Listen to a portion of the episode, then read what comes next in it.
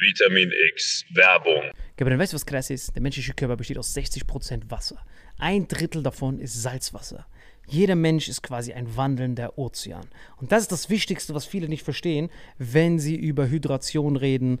Das Wichtigste sind die Salze. Wenn du einfach nur Wasser trinkst, Gabriel, dann kann das sogar dazu, dazu führen, dass du Mineralien verlierst über den Schweiß und sowas. Deswegen ist Salz das Wichtigste. Vier Salze sind die wichtigsten.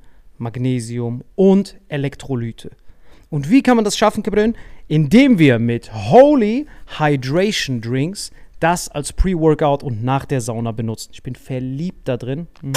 Pink Grapefruit, die haben Elektrolyte drin. Das ist mein neuer Favorite für zwischendurch, damit ich optimale Hydration erreiche und meinen wandelnden Ozean beibehalte. Aber du, Gabriel, hast ja eine wahre Koffeinsucht morgens. Wie kannst du die bekämpfen? Genau, es gibt ja von Holy nicht nur die Hydration Drinks hier, sondern es gibt eben auch Energy. Und was ich mir zum Beispiel reinklopp, ist dieser Gorillas Grape zum Beispiel. Äh, Next Generation Energy Drink, zuckerfrei, vegan, keine komischen Zusatzstoffe. Und es gibt da verschiedene Geschmacksrichtungen, genauso wie bei diesem äh, Hydration, ne? Ja, und ich liebe Liebling? das. Also das liebe ich. Das, das, mein, mein Lieblingsding ist auf jeden Fall die Kombination aus beidem. Also mein Lieblings-Energy-Drink ist auf jeden Fall richtig geil als Pre-Workout, weil durch das L-Carnitin, L-Tyrosin und weitere Aminosäuren sorgt das dafür, dass man richtig aufgehypt ist, ready für den Workout oder dass man einfach besser in den Tag reinkommt. Einfach die gesunde, die gesunde Alternative zu diesen ganzen Drecks-Energy-Drinks, die früher, stehen, die früher oder später dich richtig vercracken lassen. Und und es gibt sogar für alle, die weder an Hydration noch an natürlicher Energie interessiert sind, noch was Drittes. Nämlich für alle von euch, die immer diese gesüßten Softdrinks reinhauen. Es gibt von Holy auch ganz simpel einfach nur Eistee. Liebe es. Zum Beispiel dieses Mango Passion Fruit Black Tea. Ich habe früher einfach äh, ganz normal so Eistee mir reingehauen. Ich will jetzt auch keine Marken nennen, weil ich die nicht roasten will. Ja, ich auch nicht. Äh, aber diese klassischen, die du an jeder Tankstelle kriegst halt.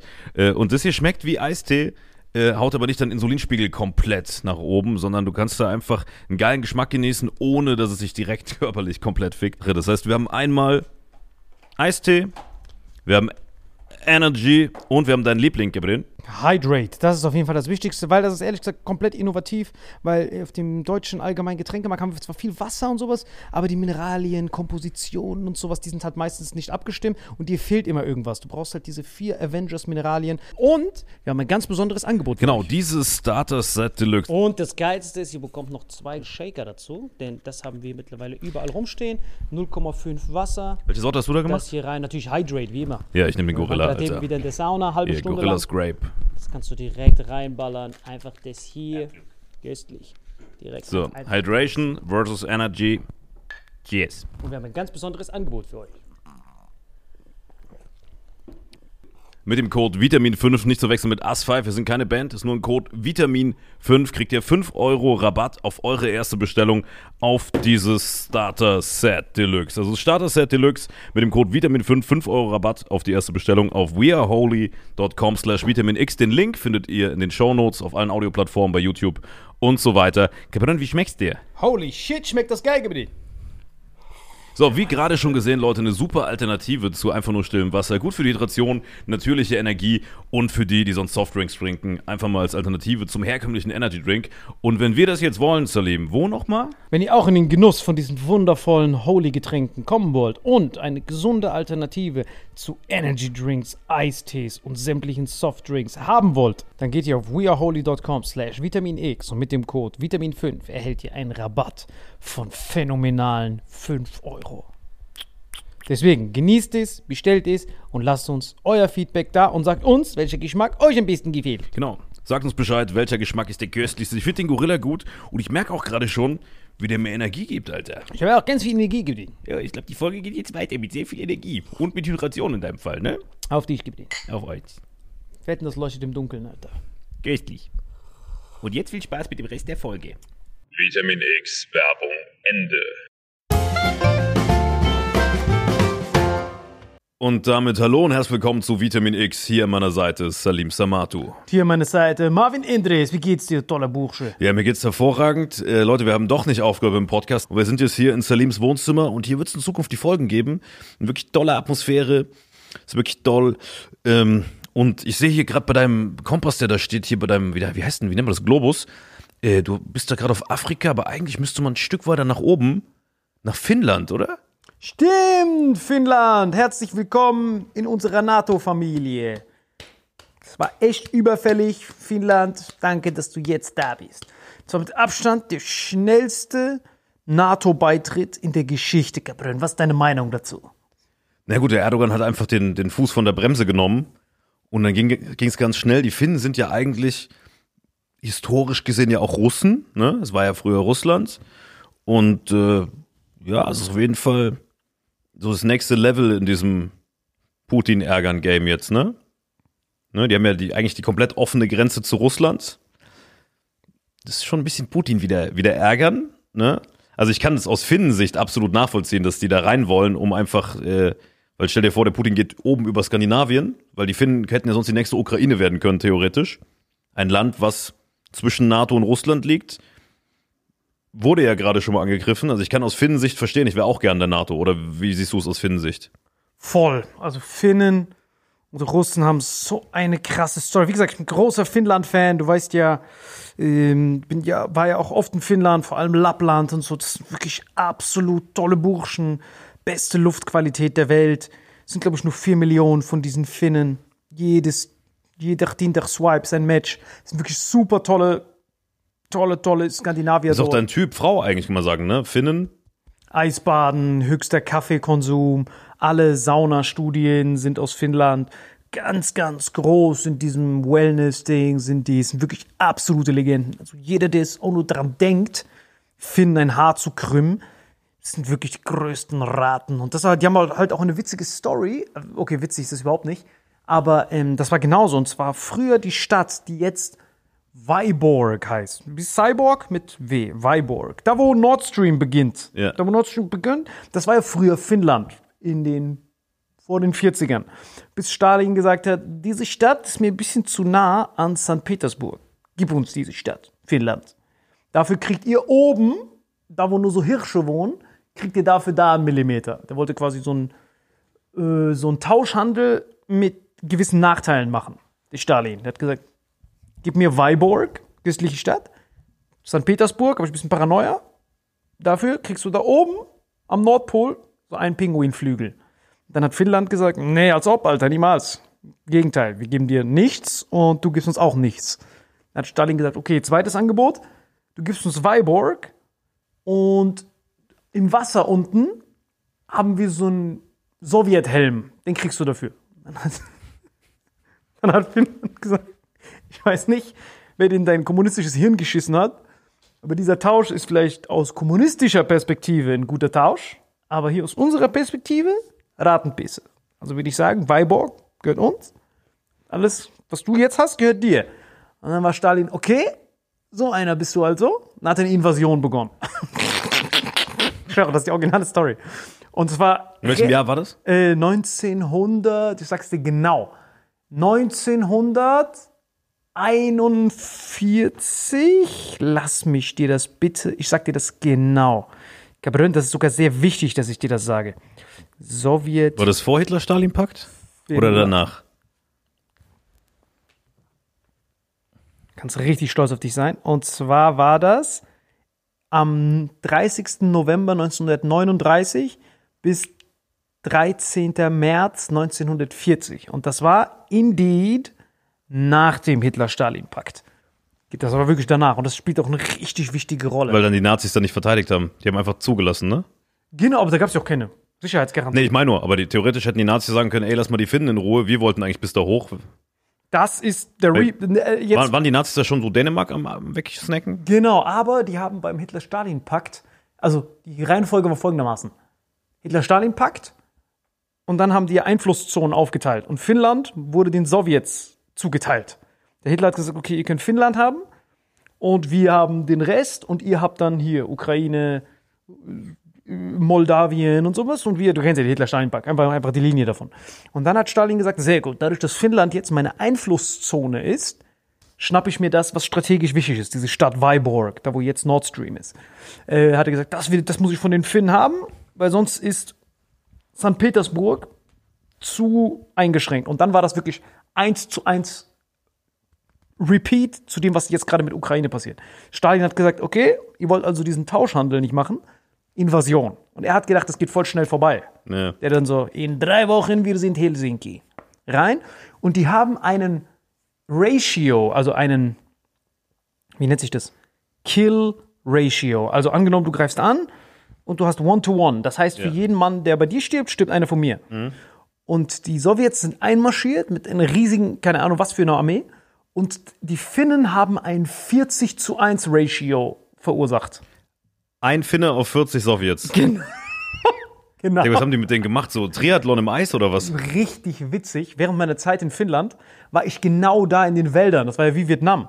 Oben diese ganze Grenze von Finnland und Sowjetunion ist ja unbewohnbar.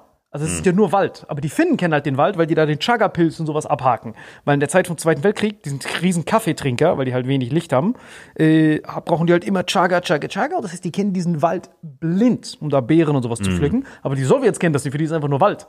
Die sind einfach durchgelaufen. Das heißt, die waren dann so richtig Vietnam-mäßig. Habe ich das auch, habe ich das auch gesehen. Richtig faszinierend, haben die sich da versteckt, perfekten Tarnanzug und haben dort die Sowjets jämmerlich Die haben den in den. Wald kommen lassen. Ich stelle mir jetzt gerade ein bisschen vor, wie bei Game of Thrones mit diesen Wildlingen gegen die weißen Wanderer. Diese weißen Wanderer rennen da so hirnlos durch und diese Wildlinge vernaschen die, weil die halt den Wald kennen. Heftig. Also wenn das, ich, wie gesagt, ich habe Game of Thrones nie geguckt, aber genau so war das. Es war so ein bisschen wie Vietnam, aber 40 zu 1 war schon apokalyptisch. Auf jeden Fall aber trotzdem, dieses 40 zu 1 bringt nichts, weil von den Finnen gibt's nur 4, 5 Millionen und von den Sowjets gab's damals 200 Millionen. Das heißt, die wussten früher oder später, wenn wir 40 zu 1, früher oder später sind alle Finnen weg und äh, wir können noch so viele abschlachten. Und dann haben die irgendwann den Waffenstillstand gemacht, nachdem die, glaube ich, so genug Finnen dann Finger gekrümmt haben und dann haben die Weiborg weggegeben. Und das war faszinierend, aber denk dran, Hitler-Stalin-Pakt. Hitler hat gesehen, wie ineffizient diese sowjetische Armee ist. Das heißt, die gucken sich das an und haben sich gedacht, der Hitler war so, ey, diese Sowjets sind ja komplette Luschen. Wenn die gegen die Finnen schon so abstinken, dann haben die ja gegen uns gar keine Chance. Und so ist dieser Gedanke, und das war Stalin und Molotow haben das auch in ihren Tagebüchern geschrieben. Die haben gesagt, fuck, jetzt müssen wir richtig extrem aufrüsten, weil jetzt die ganze Welt gesehen hat, wie jämmerlich wir sind, wenn es um so Invas Invasionen geht. Die Finnen haben die ja voll blamiert, in Anführungszeichen. So eine Weltmacht und dann 40 zu 1 Kill-Ratio. Und dann haben die gesagt, okay, wir müssen jetzt krank aufrüsten. Und das war vielleicht sogar der Grund, äh, warum der Adi gesagt hat, die können wir komplett vernichten. Und wie gesagt, bei den Deutschen war es ja ein ähnlicher Ratio. Ah, Hitler hat gesehen, wie schwach die sind. war aber dann er- motiviert. Ja, aber er hat vergessen, dass das andere ja flach ist und kein Wald, weißt du? Genau. Stalingrad, ne? Aber der Kill-Ratio war ja bei den Deutschen und Russen fast, nee, nicht identisch, aber äh, schon so 4 zu 1 oder so. Aber das hat er halt nicht, nicht bedacht. Das meine ich ja, du kannst die Kriegskapazität von einem Land, siehst du ja erst dummerweise, wenn Krieg ist. Bis davor ist es ja ein Poker. ja, weil keiner weiß, was der andere verdeckt hält an. Genau, ist so Poker und der blufft. Und der dann so, wenn du Stress machst, ich gehe all in. Und der weiß nicht, was dieses All in ist. Und dann erst beim Reveal 2 und 7 und der Adi hält zwei Asse, der dann so. Gebrannt? Das ist so ein Problem, Russe.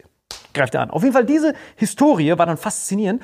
Der Waffenstillstand hat auch Folgendes beinhaltet. Und zwar, als dann die NATO entstanden ist, war damals Finnland, hat dann gesagt, ey, Finnland, du bist ein neutraler Staat, Sowjetunion, und was auch immer du sicherheitspolitisch machen willst, musst du mit mir absegnen. Wir als Sowjets bestimmen, über was für Bündnisse und so du beitrittst. Dann hat Finnland gesagt, ich werde komplett neutral sein, aber Total Defense. Also jeder Finne muss einen Wehrdienst machen. Krank aufgerüstetes Militär. Deswegen ist auch faszinierend, warum Finnland so schnell beitreten konnte, im Gegensatz zu Polen oder so, oder, oder Ukraine, weil du musst ja mit den Waffen, also Stanak nennt sich das, ähm, Standardization Agreements of NATO. Das heißt, wenn du beitrittst, müssen deine Waffen ungefähr kompatibel mit allen anderen Waffen sein. Und dadurch, dass die Finnen schon ihre Nationalstrategie war schon immer, die Russen so krass wie möglich abzuschrecken, alleine vor einem weiteren Angriff seit 40 Jahren. Das heißt, sie sind seit 40 Jahren krank aufgerüstet und machen jedes Jahr Militärübungen. Jedes Jahr getan in dem Wald. Immer wieder. Und dann, das machen die jedes Jahr. Das heißt, die waren eh schon so krank overpowered für diese 5 Millionen. Und deswegen war das für die nur zwei Haken. Die mussten nur noch diese Jets noch nachbestellen.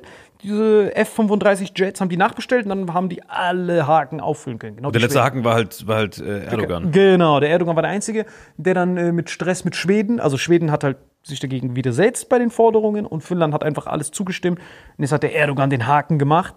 Und wenn die jetzt zutreten, jetzt, jetzt eintreten, das ist eigentlich das Ende von, ich würde sagen, das ist das Ende von Russland. Es ist so eine Apokalypse, also aus der russischen Perspektive. Es ist, das ist so wirklich der Worst-Case-Szenario. Worst Case. Du hast den Wald. Einerseits ist das köstlich, andererseits ist das perfekt für diese, für diese Terroristen, weil da gibt es nur eine Straße, die das alles verbindet oben. Denk dran, die Russen haben das nie beachtet. Finnland war in dieser russischen Militärplaner-Geschichte, war nur Ukraine das Problem und diese baltischen Staaten. Und Finnland hat man gar nicht dran gedacht. Das war so für dich wie so ein blinder, ja, okay, der ist, der ist eh neutral. Das hier ist unser Problem. Und auf einmal kümmerst du dich um dieses Problem und jetzt entsteht so eine. F wie riesig diese Grenze ist und das direkt an St. Petersburg Ja, dran. plus was nicht vergessen darfst, die Polen sind, haben, sind ja auch militärisch gut unterwegs. Das heißt, du hast jetzt Polen, Finnland beide direkt an der Grenze. Nee, Polen ja nicht. Polen ist ja noch. Äh, Ukraine ist ja dazu. Also Ukraine? Ja, Ukraine habe ich jetzt schon zu Russland mitgezählt eigentlich. Ah ja, dann schon. Weißt du? Dann schon. Aber es ist. Aber, aber, äh, Also selbst wenn du, ich bin davon, wenn du davon ausgehst, dass du Ukraine packst, militärisch, Ja. kommt ja dann Polen da. Das meine ich. Genau. Du hast Polen da, die alles wegklatschen, dann hast du, äh, Frankreich klatscht auch, eigentlich ist nur Deutschland schwach. genau, eigentlich nur Frankreich ist stark, Polen ist stark, Finnland ist stark, wenn Genau. es um eine militärische Aufrüstung geht. Ganz genau. Und Finnland ist fast sogar, fast sogar schon stärkste. Weil Finnland hat ja sich bis vor, bis heute, bis, nee, bis Dienstag, also bis seitdem sie jetzt drin sind, haben die ja im Militär so aufgerüstet, dass die alleine einen Angriff gegen Russland verteidigen können. Das ist deren Militärdoktrin gewesen. Dieses- Alleine gegen Russland. Alleine Ohne. NATO-Hilfe. Genau so haben die sich darauf vorbereitet. Oh mein Gott, was für ein Das heißt, Finnland, alleine nochmal als Spiritus auf die NATO. Und wenn die jetzt noch Schweden kommen, dann war's das, weil Norwegen ist ja schon. Und ganz Mhm. oben Norwegen am Polarkreis, da sind ja schon Militärbasen von der CIA und so, damit die da Ja, Aufklärung plus, wenn die, wenn die es durch Finnland durchpacken, Schweden ist auch nur Wald, ne? Du hast Wald plus diese ganzen räudigen Ikea-Restmöbel, mit denen kannst du einige Russen killen. Ja, vor allem ist auch, Ukraine ist ja jetzt schon so ein Albtraum. Ukraine ist ja schon ein Albtraum und das ist ja die einfachst zu belagernde Landesfläche auf dem Planeten. Also du musst dir vorstellen, du spielst Super Mario auf dem einfachsten Level und packst das Level gerade noch so. Und Finnland ist das höchste Level. So, das heißt, du strugglest an Ukraine und jetzt ist diese riesige Grenze, die unverteidigbar ist und ganz oben ist dein größter Marinestützpunkt an, an, an, an Murmansk und an Severodvinsk, diese ganzen U-Boote und diese ganzen Flotten sind da oben, weil da oben ist ja eigentlich alles zugefroren. Nur Murmansk, durch so ein Naturwunder, durch so eine permanente Strömung, ist der auch das ganze Jahr über eisfrei. Murmansk. Und das war das Kronjuwel der russischen Verteidigung und Abschreckung gegen die Amis. Und die Amis waren immer so blind dort. Das heißt, konnten die nicht wirklich aufklären. Aber jetzt mit Finnland können die sich genau an die Grenze und so drüber gucken, was da abgeht und alle Militär. Also ich würde sagen, Finnland ist Schachmatt. Also klar können die Russen jetzt sagen, ja, wir können das kontern, das ist jetzt eine Bedrohung, aber du kannst dich gegen Finnland nicht verteidigen. Vor allem Finnland war immer nur gedacht als, wenn wir mal angreifen sollten. Weil angreifen können die Finnen nicht mit 5 Millionen. Aber jetzt in der NATO, also welchen Russe, russischer General, der das verteidigen muss jetzt noch, der da Verteidigung aufbauen muss gegen Finnland, Kapsel? Aber du siehst ja, die Russen sind sich auch gerade alle gegenseitig am Umbringen. Hast du mitbekommen mit diesem Terroranschlag? Ja, in St. Petersburg. Hey, Einfach das Restaurant hat dem Prigoschin gehört früher, wo das war. Und der Typ, der umgebracht wurde, war ein, war ein äh, Zögling, also quasi einer von den Schülern von Prigoschin. Dieser Militärblogger, der immer so auf Telegram Genau. Der, ja, rumgepostet der hat. saß lange im Knast, logischerweise. ähm, in der Ukraine saß er im Knast seit 2014 wegen einem Bankraub. Dann hat der Prigoschin den da rausgesnackt. Und dann kam er wieder nach Russland hat, und der war halt da, äh, kannst du quasi sagen, ähm, ein systemkritischer Blogger sozusagen. Also er hat quasi gegen das Putin-Regime gebloggt. Und der hat auch ein paar Sachen gesagt, die der Prigoschin auch gesagt hat. Nur den Prigoschin, weil er von dem Wagner-mäßig abhängig ist, kannst du ja nicht sägen. Dann hat man quasi so ein bisschen Exempel zu statuieren, dass die Leute Putin-Linien treu sind. Jetzt diesen Typen da rasiert. Ne? So, also äh, man vermutet, dass es die Putin-Leute waren, weil die hätten ein Motiv. aber interessanterweise wurde direkt nach diesem Terrorattentat so eine äh, linke Aktivistin vor die Kameras gezerrt, die auch direkt gestanden hat. So, es war nicht Putin, sondern die hat direkt gestanden. Das war so linker Terror. So, also wir, die haben, und der Putin so, also so geweint angeblich. Nett. Aber das war, die, die haben sich halt, also Prigozhin und der haben ja immer wieder Verteidigungsminister kritisiert, höchste Generäle kritisiert, aber nie direkt Putin, weil das ist natürlich, du kannst ja nicht Putin direkt kritisieren. So, und diesen Typen haben die so als Exempel jetzt da exekutiert. Ich glaube, 32 Verletzte und ein Toter, genau dieser Typ. Und das Restaurant, wo das passiert ist, oder Café hat vorher den Prigozhin selbst gehört. Warum hat er das verkauft? Schade. Die hatten eine richtig gute Pilmeni. Vielleicht hatte, der, vielleicht hatte der, weißt du, wie bei Tipico, wenn du weißt, wer eine rote Karte kriegt, so ein Insider-Tipp. Ja. Er hat das so last minute noch verkauft. Moment, wird gleich in die Luft gesprengt. Ich habe da ein Restaurant zu verkaufen, Gabriel. Oh Gott, was für ein Albtraum. Digga, das ist wie so ein, also was, was die da, wie heißt nochmal der Inlandsgeheimnis? E- FSB. FSB. Ey, was die da intern machen, das wirkt alles schon für mich so, als würden die schon einen Regimewechsel vorbereiten. Weißt du? Dass sich da intern so Grüppchen bilden und die Leute so versuchen, so ein bisschen, ich bin hier stark, ich bin stark. Das wirkt so, als würden sie schon für die Zeit nach Putin so ein bisschen abklären, wer ist wem treuemäßig, weißt du? Das ist so Also die, die, die, die Agenten, anstatt alle auf einer Linie zu sein, hinter Russland zu stehen, machen interne so kleine Kriege und Attentate und Terror und keine Ahnung was. Also das Land zerfällt gerade von innen. Ne? Es wird auch irgendwann auf, guck mal, in Frankreich gehen die auf die Straße wegen irgendwelcher Renteneintrittsaltererhöhung auf 63, 65 oder sowas. Und in Russland, guck mal, was da abgeht. Das ist ein Wunder. Und da siehst du, was Propaganda all die Jahre gemacht hat. Das ist ein Wunder, dass da noch nicht alle auf die Straße gehen. Ja, guck mal, in Frankreich oder in Großbritannien oder wenn du willst, auch noch bei uns, wir sind ja angewiesen auf Importe. Das ist das, was ja, was ja Leute aufrechterhält. Du kannst ja noch so gute Propaganda haben, wenn im Netto die Grapefruits 6 Euro kosten, bringt dir die beste Propaganda nichts. Aber in Russland ist ja das Preisniveau übertrieben stabil, weil die ja alles in diesem Riesenland ja haben.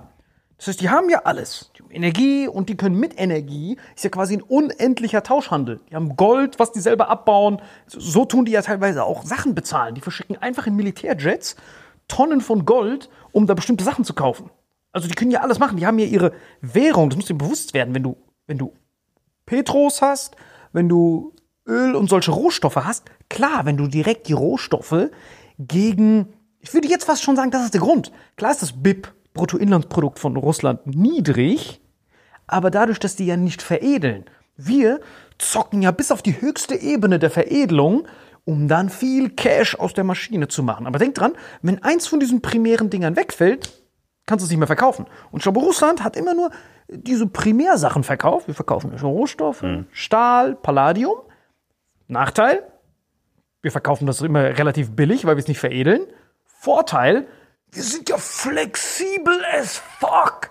Weil Rohöl braucht jeder. Japan musste jetzt sein Embargo, Japan hatte auch so ein Embargo gegen Russland mit, mit Rohöl, haben dann gesehen, okay Leute, wir brauchen das Rohöl, das ist wichtiger als hier unsere, unsere, unsere Sanktionen. Während wenn du, wenn Deutschland jetzt Sanktionen bekommen würde gegen irgendwas, wären wir ja übermorgen obdachlos. Wenn du eine Maschine, wenn du eine, ein Embargo oder eine Sanktion auf Getränke-Abfüllmaschinen hast.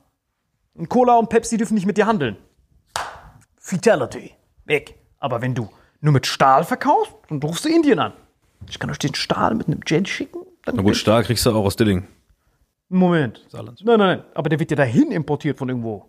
Die Vorstufe. Ja, ja. Genau. Das heißt, diese Vorstufe ist das Wichtige. Und Russland macht nur diese Vorstufen und so sind die eigentlich intern relativ stabil. Das, was die zerstört. Und jetzt mit Finnland wird das ja noch.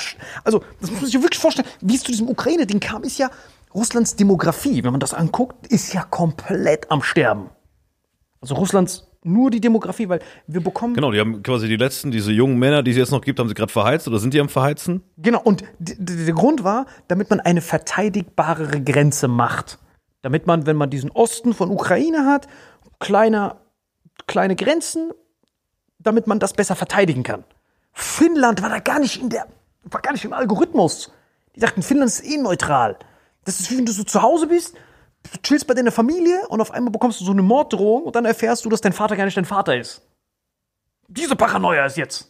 Ich habe keine Ahnung, ob, das ein Beispiel gemacht hat. Aber auf jeden Fall, du kriegst Morddrohungen. Du kriegst eine Morddrohung und erfährst, dass dein Vater nicht dein Vater ist. Aber warum soll man, dich, soll man dir einen Mord androhen, um dir dann nur zu sagen, dass dein Vater nicht dein Vater ist? Das sind noch zwei verschiedene Sachen. Nein, langsam. Äh, du bekommst eine Morddrohung und du bekommst Fotos, wo du bist und sowas. Und dann guckst du, okay, durch welche Tür könnte der Mörder reinkommen? Und dann weißt du, das ist die Tür, aber hier bei meiner Familie bin ich sicher. Und dann entpuppt sich dein Papa als der Mörder. Genau, du weißt nicht, dann auch immer, dein Papa ist gar nicht dein Papa. Das heißt, automatisch geht er vom, ich fühle mich hier sicher, der ist ja mein Papa, zu, Mhm. wer ist dieser Mann? Du denkst, es ist eine anonyme Morddrohung und dann steht er vor dir. Genau. Ich habe dich großgezogen, dir Essen und Trinken gegeben, aber jetzt will ich dich töten, Gabriel. So ist ungefähr Finnland. Und Finnland, diese Grenze ist unverteilt. Das heißt, diese ganze Infrastruktur dort in diese, diese Straße oben an dieser Grenze von Finnland, da hat man sich überhaupt nicht darum gekümmert. Das sind ja nicht mal Wachposten oder so. Deswegen ist da oben das Kronjuwel der russischen Marine in Murmansk, weil die sagen, ja, ist ja Finnland nur neben dran, Finnland ist günstig. Und jetzt ist auf einmal Finnland USA. Jetzt kann, jetzt kann USA entspannt NSA-Basen aufbauen. Und das war gar nicht in diesem Algorithmus drin. Du denkst dir nur an Ukraine. Die gehen uns auf die Nüsse hier. Und jetzt kommt diese elefantöse Front dort mit einem, das meinte ich auch mit Vorzeichenwechsel. Das ist wie Schild und Schwert bei Yu-Gi-Oh! Wenn auf einmal diese Defense in Offensive-Punkte umgetauscht werden. Kennst du bei Schild und Schwert? Ja, ja. Bei Schild und Schwert, für die es nicht kennen, bei Yu-Gi-Oh! Äh, ein, ein Monster hat, hat immer Angriffspunkte, Verteidigungspunkte. Im Verteidigungsmodus sind manchmal so Pokémon, die sind harmlos in der Verteidigung. Das heißt, wenn du 3000 Verteidigung hast, wie zum Beispiel so ein Labyrinth, äh, 3000 Verteidigung, null Angriff. Der kann neben dir sein, das Pokémon. Du musst dir keine Sorgen um deine Ja, aber Jinsu oder mit 2,4 oder äh, herbeigerufener Totenkopf mit 2,5, auch Typen, Eierschwitzen. haben ja haben aber weniger. Das heißt, die können gegen 3000er nichts ausrichten. Genau, korrekt. Das heißt, Verteidigung ist entspannt. Also ich rede jetzt von, mein Gegenüber hat ein Verteidigungsmonster mit 3000 Verteidigung. Das heißt, mein, meine, meine, mein, mein Gedanke ist gechillt. Ich muss keine Fallenkarten oder so vorbereiten oder Zauberkarten oder so ein Kuribo, um meine Lebenspunkte zu schützen, weil diese 2000 oder 3000 Defense können mir nichts anhaben. Ja, aber Kuribo ist eh voll der Hurensohn. Ich mich immer so abgefuckt, wenn Yugi mit diesem Typen irgendwas gewonnen hat. Kuribo, Herz der Karten. Und dann hat er so Kuribo gezogen und irgendwelche Typen Marex und so weggeklatscht. Ja, Kuribo ist Legende. hart gefickt. Aber weißt du, was der echte Effekt von Kuribo ist? Der echte Effekt ist, wenn dich jemand angreift und du hast ihn auf der Hand, dann legst du ihn auf den Friedhof und dann hast du null Schaden. ja, genau. Der ist köstlicher. Das heißt, Ja, der lässt sich eine Runde weiter überleben, der Hurenbock. Genau, wenn der andere Totenkopf hat, dann bist du am Eierschwitzen. Du musst die ganze kontern. Herbeigerufener Totenkopf. Worauf ich jetzt hinaus will, dieses Finnland aus der Russland-Perspektive ist, äh, Finnland aus der russischen Perspektive ist Finnland ähm, 5000 Verteidigung. Ja, und theoretisch auch die Gefahr eines Angriffs. Nein, nein, das ist. Ach, sorry. Ich hab's. Ich, ich, Rebound, weißt du? Entschuldigung, ich hab's nicht zu Ende geführt. Ich Idiot. Sorry, wir haben diesen Kuribo hängen geblieben. Also nochmal ganz kurz für Yu-Gi-Oh! Äh, dieser Verteidigungstyp mit 3000 Verteidigung, der juckt dich nicht. Du kannst, dir- du kannst chillen, du, du musst keine Verteidigung aufbauen, weil du weißt, 3000 kann dir nichts anhaben. Wenn jetzt aber der gegenüber der Typ Schild und Schwert aktiviert, bedeutet Schild und Schwert Angriff Wird zur Verteidigung. Genau, Angriffspunkte tauschen mit Verteidigung. Das heißt, diese 3000 Verteidigung, die dir nichts anhaben können, werden auf einmal zu 3000 Angriff, die dein Leben vernichten können. Und das ist Finnland. Finnland hat eine übertriebene krasse Defense, aber mit 4 Millionen Bevölkerung sind die nur auf Defense ausgerichtet. Das heißt, ich muss mich nicht darum kümmern. Und jetzt, dadurch, dass sie in der NATO sind, ist Schild und Schwert eingetreten. Das heißt, ihre 3000 sind jetzt offensiv, plus noch die 5000 vom Sechs-Götter-Drachen äh, namens NATO kommt jetzt auch noch da oben drauf. Das heißt, ich als Russland habe jetzt diesen keltischen Wächter und diesen herbeigerufenen Totenkopf und jetzt wird aus Finnland, was vorher ein Defense Der ist, geflügelte Drache des Ra einfach.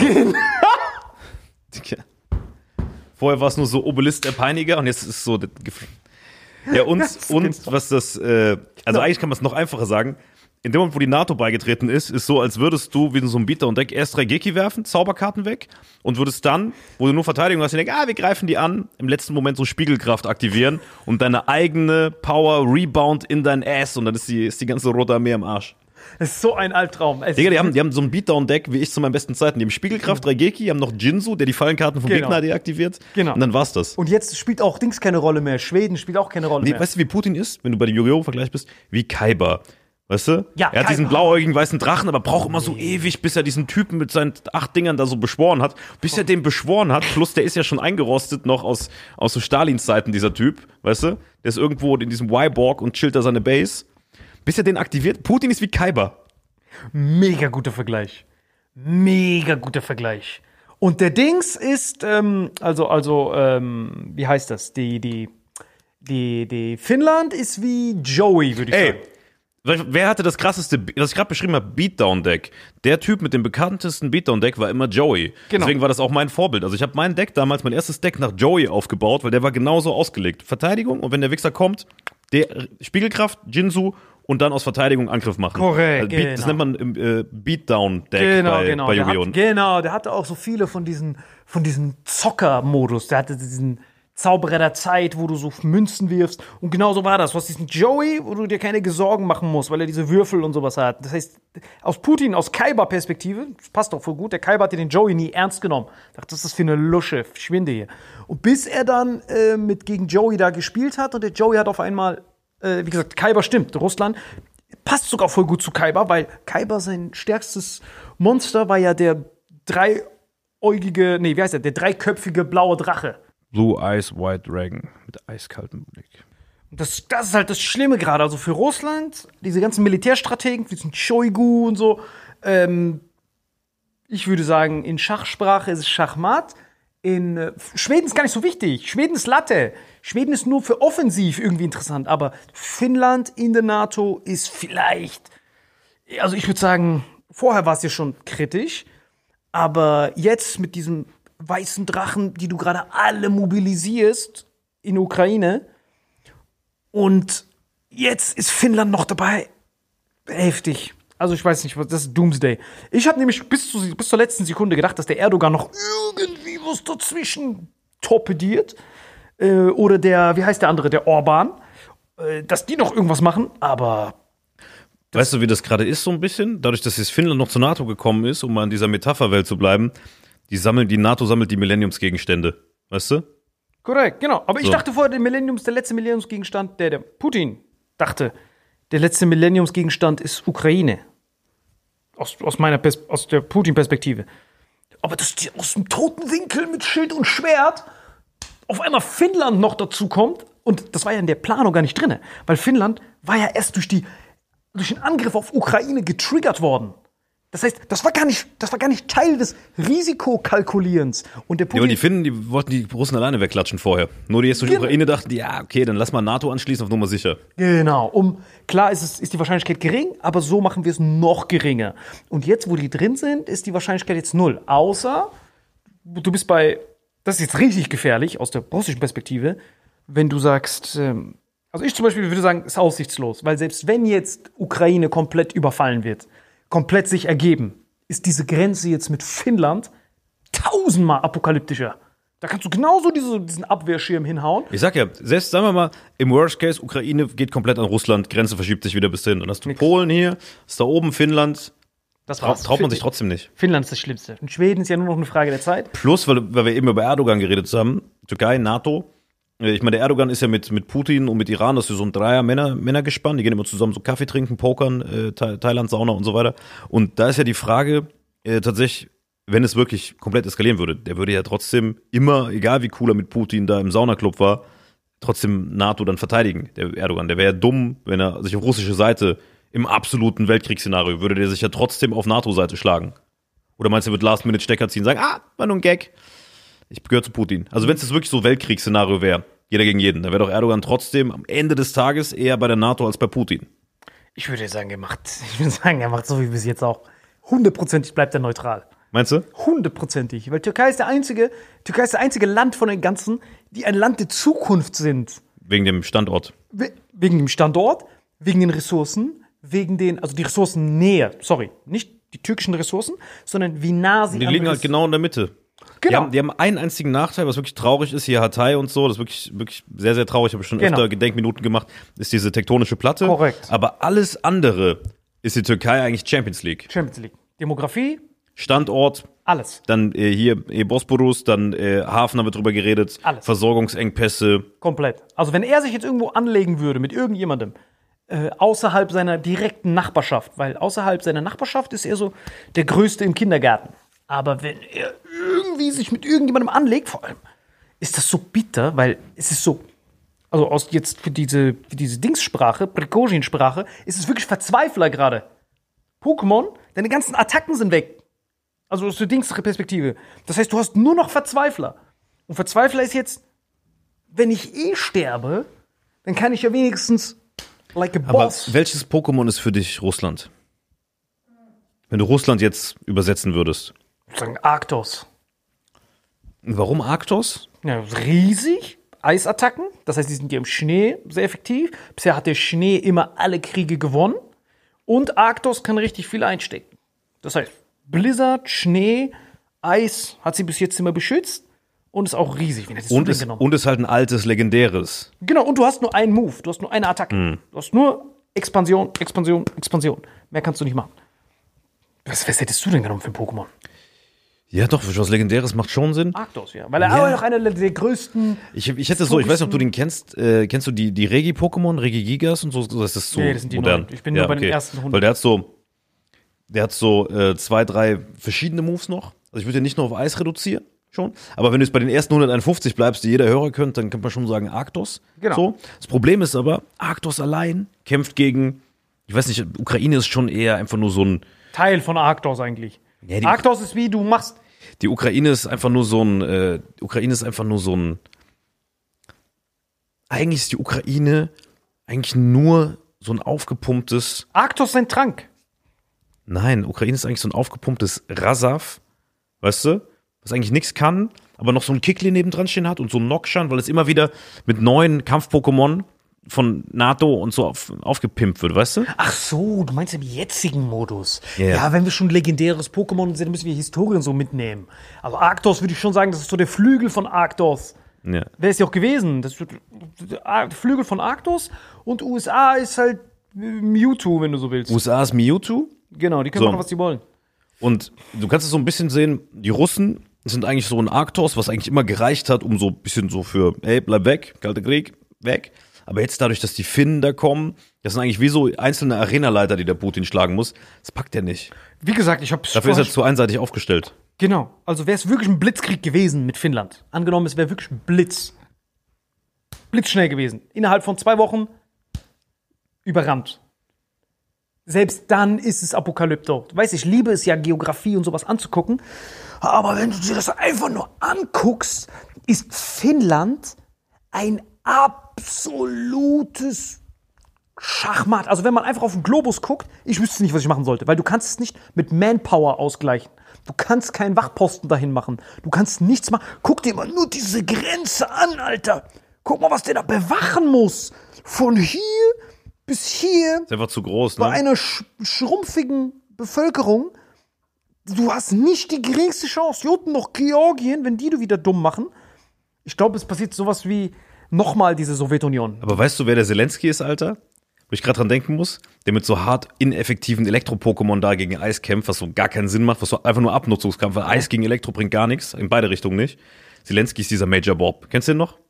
Ja, stimmt. Zelensky ist einfach Der Major einen Bob. Alter. Stimmt, der hat nur einen Reitschuh. So ein Reitschuh und mit dem macht er so kleine Elektroschocks da an der russischen Grenze. Genau. Fucking Major Bob, Alter. Also wäre ich die, also wäre ich die, So U also ich sag auch aus der USA-Perspektive, wäre ich die USA-Perspektive, ich würde jetzt aufhören, Ukraine zu supporten. Weil mit Finnland hast du ein tausendmal krankeren Hebel, weil das Witzige ist ja, Finnland ist ja sowohl näher an Moskau als auch näher an St. Petersburg. Also wäre ich die USA jetzt mit Finnland, Tinte ist trocken, ey Zelensky, du bist verantwortlich für Nord Stream, verpiss dich mal.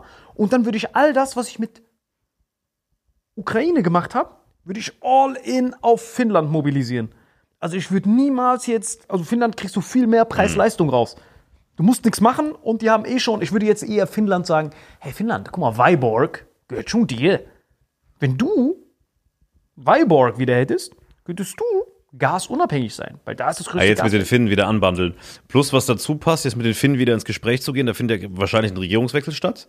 Ja. Hier diese Senna, wie heißt die, Senna Marin oder so, hat gerade verloren, ne? Ja, ja, die ist raus. Jetzt ist jetzt so ein rechtskonservativer, ich weiß halt nicht, was es bedeutet, rechtskonservativ. Äh, genau, Finnland, Finnlands äh, Wirtschaft ist halt auch Diese extrem. Senna Marin war ja so eine sehr junge Regierungschefin, ich habe die auch immer gefeiert. Und das Witzige ist, die haben sie so richtig, wie man es immer macht bei so jungen Leuten, so versucht er so Skandale reinzuschustern, ne? Die war irgendwie feiern, dann haben die gesagt, guck mal, sie läuft hier betrunken rum. Dann irgendeine Freundin, mit der sie unterwegs war, äh, hat irgendwie bei Instagram eine Story gehabt, so eine Freundin, mit der sie immer unterwegs ist, wo man so Kokaintütchen gesehen hat, auf irgendeinem Klo.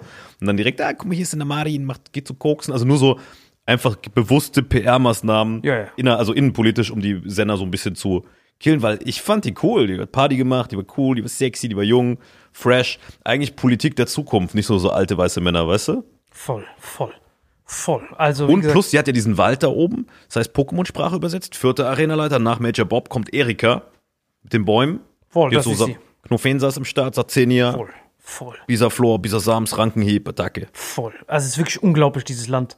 Ist wunder, wundervoll. Also, alle drei. Alle drei sind ja Avengers. Die musst du zusammennehmen. Schweden, Finnland, Norwegen sind die drei wundervollsten, absolut, absoluten Länder der Zukunft. Hundertprozentig. Auch einer der größten Profiteure des Klimawandels. Das Einzige, was die halt, was die Finnen halt verunsichert hat, war halt dieses äh, mehr oder weniger äh, verzweifelte Imperium, der Nachbar nebendran, der auf, ein, der auf einmal etwas macht.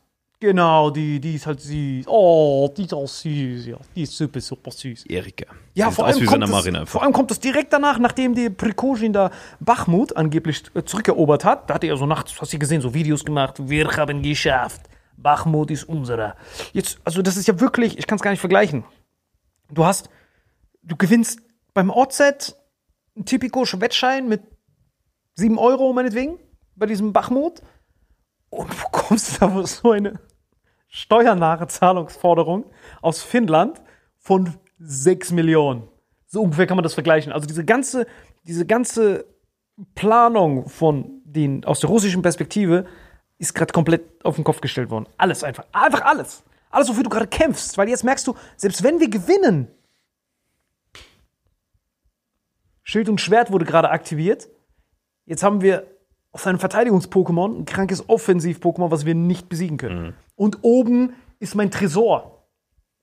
Und jetzt kann, nach Schild und Schwert, kann er sich jetzt diesen Tresor namens Murmansk scha- ohne Probleme Schachmatt setzen. Und es gibt kein hat sich ein. Eigentor geschossen. Also Putin hat sich ein Eigentor geschossen. Kein Eigentor, du hast das eigene Tor Ja, angezogen. ja, schon, aber all, all die Jahre der Diplomatie und wir machen euch hier Nord Stream und sind Homie mit euch und alles, machst du dir durch einen kleinen, wir wollen ein Stück von Ukraine zurück, machst du dir halt kaputt damit. Der hatte eigentlich eine gute Ausgangssituation mit diesem Gazprom und allem drum und dran. Ja, Digga. Gazprom war schon, guck mal, bevor dieser ganze Krieg passiert ist, Gazprom hat sogar fast geschafft durch dieses Schalke-Sponsoring und dann immer bei Champions League war Heineken, Gazprom, Hyundai, diese ganzen Brands, die da immer gekommen sind, das ist ja wie so Familie. Du siehst Heineken bei James Bond, siehst Heineken bei Champions League. Dü, dü, dü. Und weißt du, dann bist du mit Heineken connected. Das ist Holländisch, niederländisches Bier, ne? Dann hast du direkt positive Assoziationen, obwohl du es nie getrunken hast. Und ich glaube, viele Europäer hatten durch dieses Sportsponsoring, Champions League Partner, jeder so Gazprom auf dem Ärmel. Du hattest mit Gazprom immer eine positive Assozi Assoziation. Kevin Wir haben günstiges und so, Gas, ja, ja. Kevin Kurani, weißt du? Und der hat sich dieses ganze, dieses ganze Marketing, was sie investiert haben, hat er sich so kaputt gemacht. Nicht nur das Marketing, aber ich meine nur, die Russen waren immer clever, gute PR gemacht, gute Diplomatie, gutes Marketing die letzten Jahre, äh, seit dem Kalten Krieg hochgemausert zu einem verlässlichen Partner, mit Merkel Händchen gehalten. Alles für alle Zeiten oder zumindest so lange, bis ein kompletter Regierungsumsturz da kommt und Putin äh, irgendwo angeblich von Den Haag dann versnackt wurde, wo er so Heineken trinken muss in Den Haag, ähm, hat er sich alles kaputt gemacht. Ne? Da siehst du da aber, da siehst du aber, dass Diplomatie immer besser und effektiver ist als ein Krieg, Alter. Bei Krieg gibt's immer nur Verlierer. Also, also wenn man Ukraine hat verloren, Russland hat verloren. Es gibt, gibt einen Gewinner von diesem Krieg, außer dass die Chinesen und die Amis sich ins Fäustchen lachen, jeweils, dass da in der Mitte rumgedingst wird und die, die im Hintergrund attackieren können. Ich glaube, die eigentlichen Gewinner von diesem Krieg, neben China und Amerika, sind eigentlich Schwellenländer, wie so Brasilien und Indien, die in der Zeit sich angucken konnten, ah, diese Idioten machen das, wir bauen uns erstmal weiter auf. Ne? So. Und was es uns aber gezeigt hat, ist, wie abhängig sind wir wie, wie abhängig ist unser Wohlstand, wie abhängig ist unsere Sicherheit von anderen. Wir sind ja eigentlich nur ein kleines Licht, was so in der Mitte rumtanzt, was mal ein bisschen Vorsprung hatte, ne? wenn du jetzt mal ganz zurückgehst, hier Kolonialisierung, äh, da hatten die Europäer äh, einen Vorsprung und dann kam die Globalisierung, was am Anfang noch zum Vorsprung geführt hat, weil du günstig einkaufen, teuer verkaufen kannst, Veredelung, dies, das.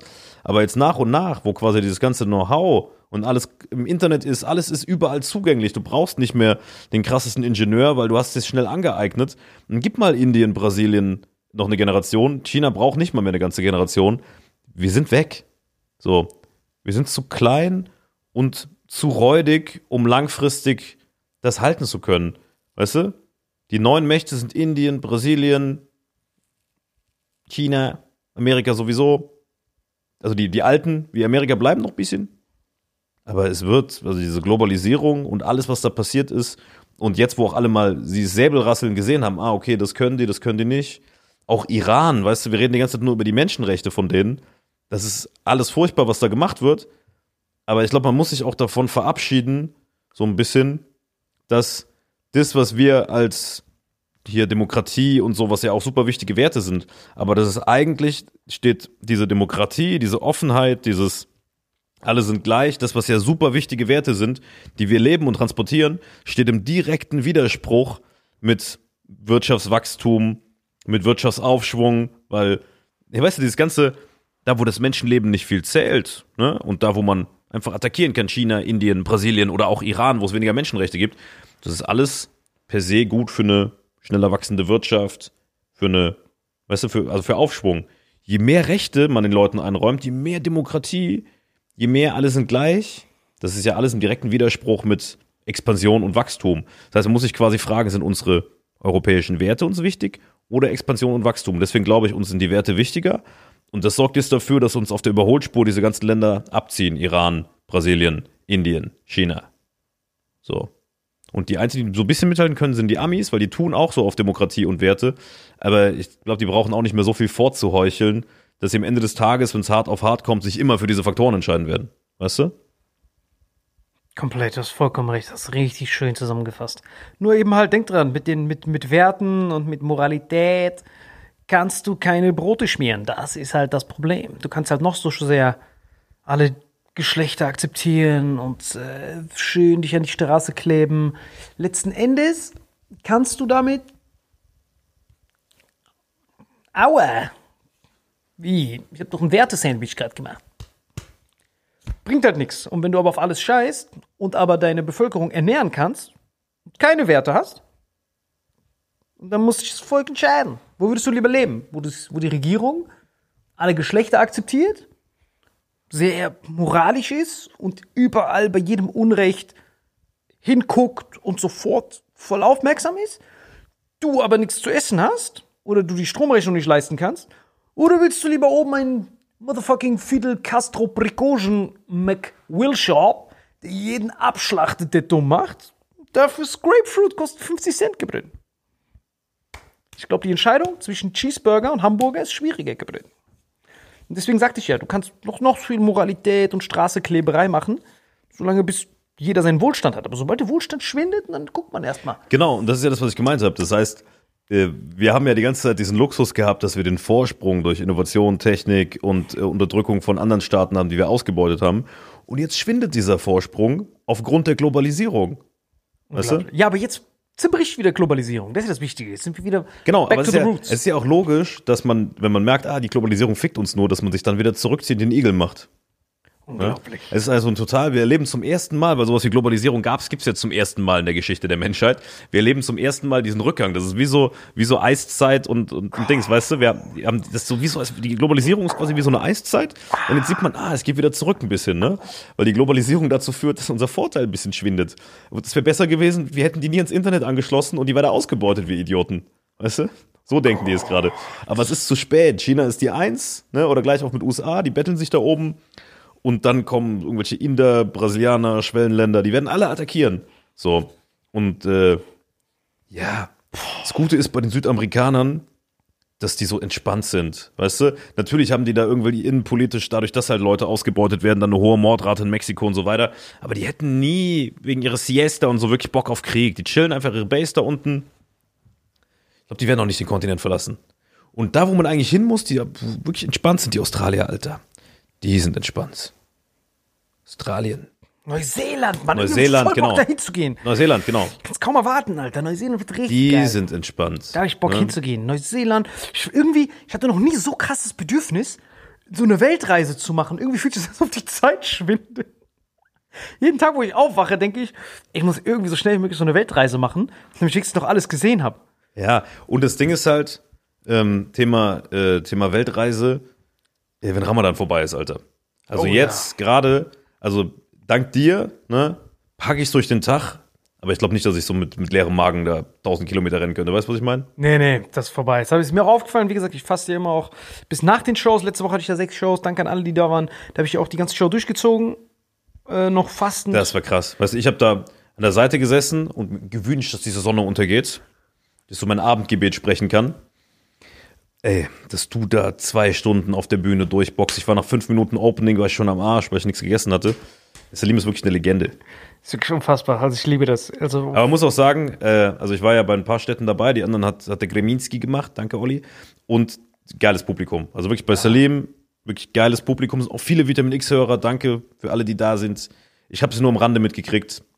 Geiles Publikum. Wirklich Und auch das diverseste Publikum der Welt. Das ist ja wirklich alles vom deutschen Steuerberater Vom über, Rentner, über türkischer Kinder. Anwalt, über rumänischer Jongleur, über 13-Jährige, die so ihren 48-jährigen Lava mitbringen aus Österreich, über dann wieder irgendwen aus Turkmenistan, dann ist da jemand aus Tschetschenien. aus Aserbaidschan, aus Ukraine, Aserbaidschan, Russland. du hattest einen Marokkaner, der halb Kolumbianer ist. Alles. Also Salim ist wirklich, Salim, ist- also eigentlich musst du keine Weltreise machen, du musst nur mit deinem Publikum reden. Genau, Publikum reden und das war's. Und dann kommt über jeder aus Südamerika, einer aus Brasilien. Ich liebe das einfach.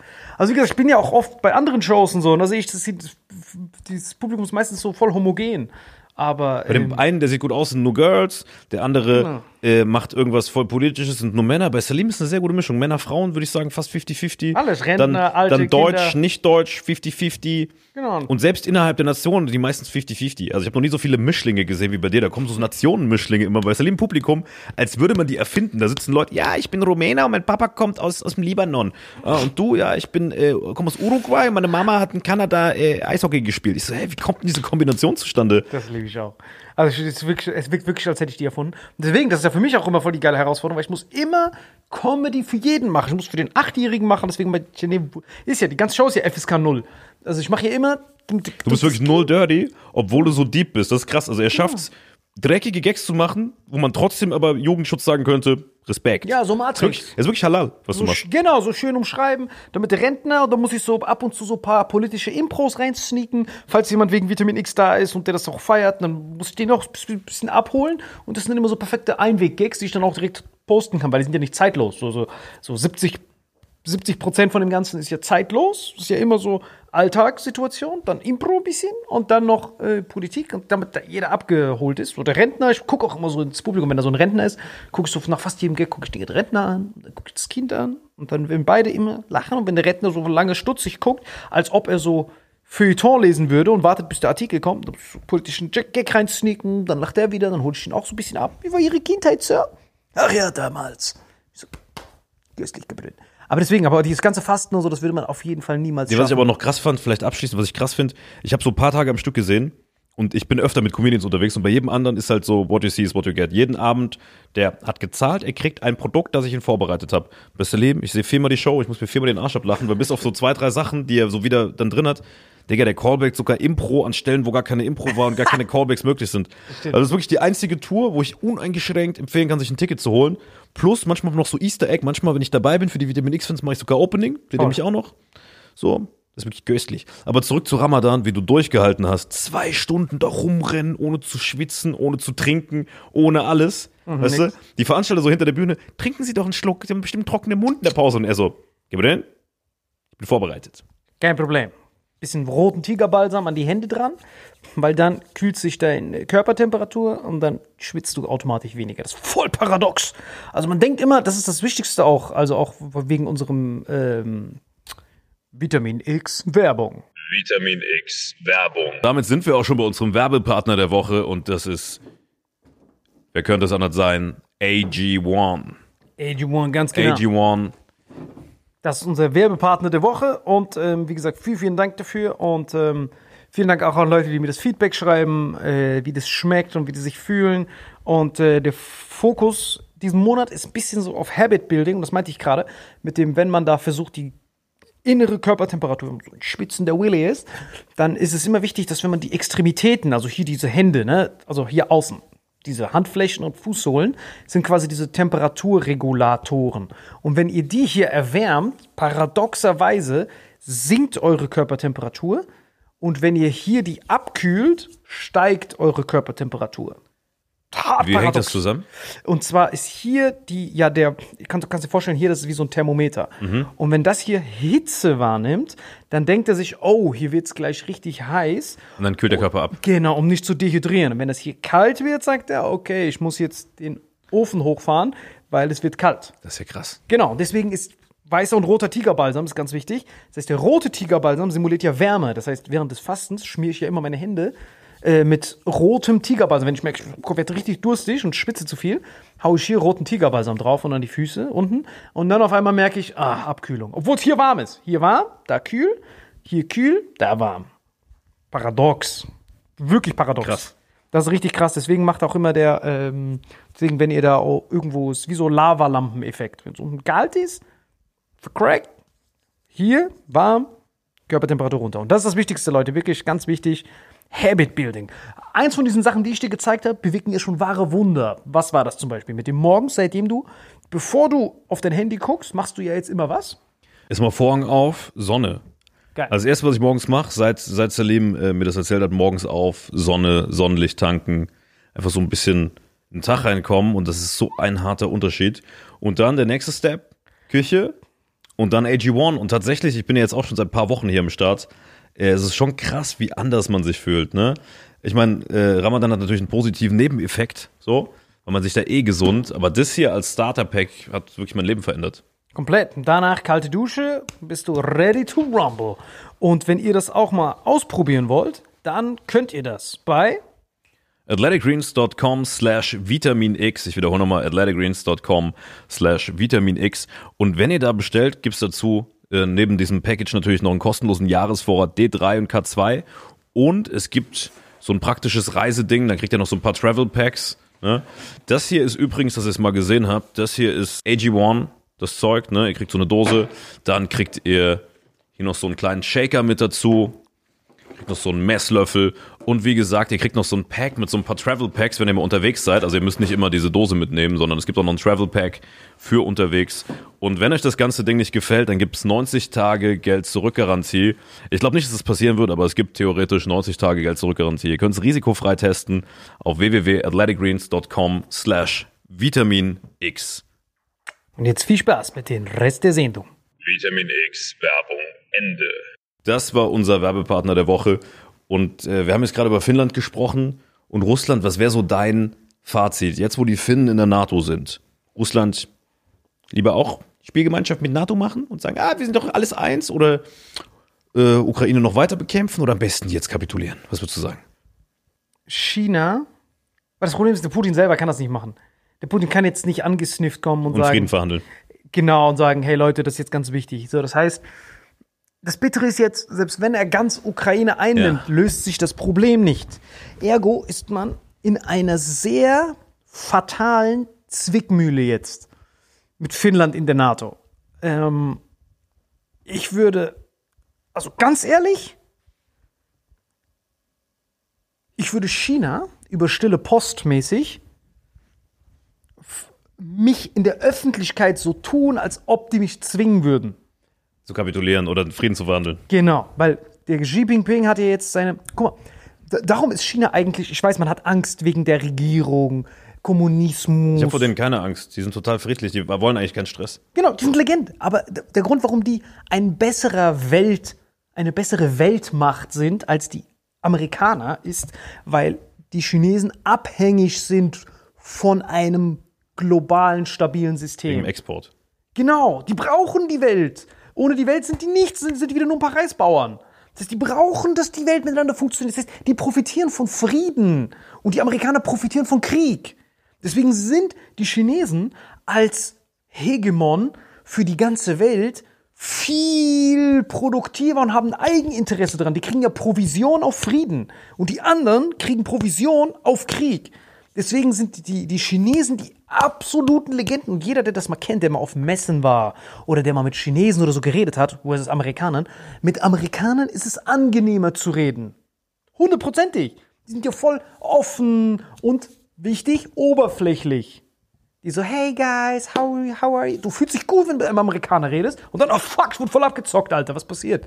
Aber bei Chinesen ist es unangenehm, mit denen zu reden. Also OG-Wirtschaftschinesen, so, die Business machen wollen. Die reden, ja, thank you, thank you, okay, so what is the deal?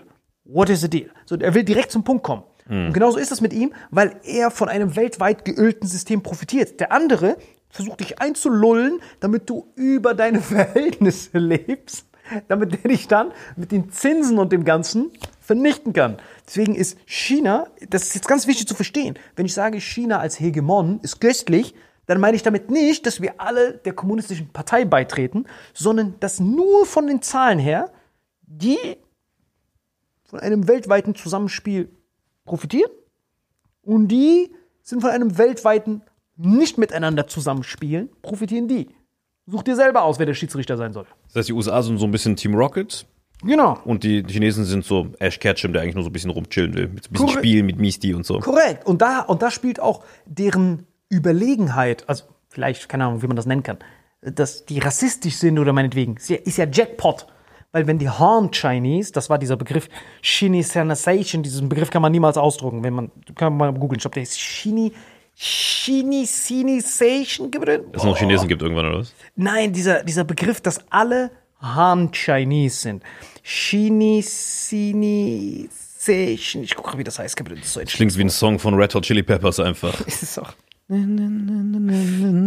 das, aber darüber sollten wir, aber über, über, über, China und Petrodollar und ihre neuen Währungsdeals müssen wir echt in der nächsten Folge China reden. Zulin.